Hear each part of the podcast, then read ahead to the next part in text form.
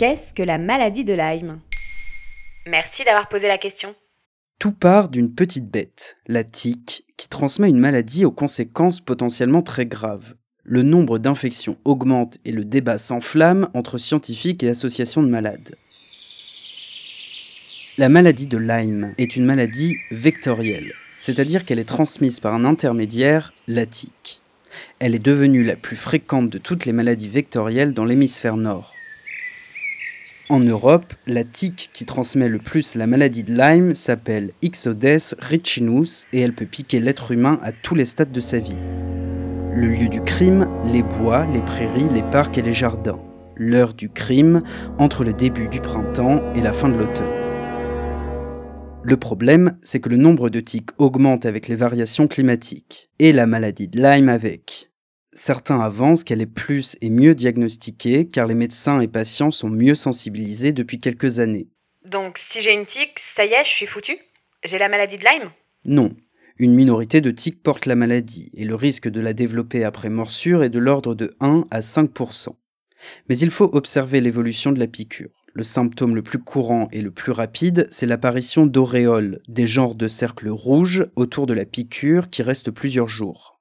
Lorsque la maladie est diagnostiquée et traitée tôt, l'évolution est très favorable. Dans près de 90% des cas, des antibiotiques suffisent à la traiter en 2 à 4 semaines. En revanche, en l'absence de traitement, le pronostic est aggravé. Les symptômes peuvent être très divers douleurs articulaires, troubles cardiaques, neurologiques ou ophtalmologiques. Alors la meilleure solution reste de bien se protéger en couvrant son corps lors des balades, puis d'inspecter soigneusement son corps une fois rentré et de retirer au plus vite les éventuels tics à l'aide d'un tire-tic. Bon, ça c'est un discours rassurant. Mais j'ai entendu des associations qui dénoncent le silence autour de la maladie de Lyme et l'inefficacité des tests. Il est vrai que des associations de malades soutiennent que les recommandations officielles sont restrictives et que la maladie est sous-diagnostiquée et sous-traitée. En gros, pour des raisons économiques, la science officielle serait dans le déni.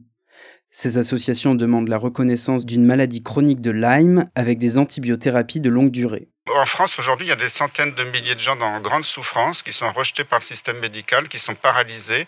Euh, à l'échelle de l'Europe, c'est des millions. Et, pendant ce temps-là, les autorités disent tout va bien. Donc c'est un vrai scandale sanitaire. Hein, Mais c'est vrai, c'est vrai. Mais à l'opposé, une étude publiée dans le bulletin épidémiologique hebdomadaire en mai 2019 montre un surdiagnostic et un surtraitement de la maladie de Lyme. Alors, en attendant que la recherche avance sur ce problème de santé, une seule solution, bien se protéger avant de partir en randonnée et en revenant, ne pas oublier de se checker les tiques. Voilà ce qu'est la maladie de Lyme. Maintenant, vous savez, en moins de 3 minutes, nous répondons à votre question. Que voulez-vous savoir? Posez vos questions en commentaire sur toutes les plateformes audio et sur le compte Twitter de Maintenant vous savez.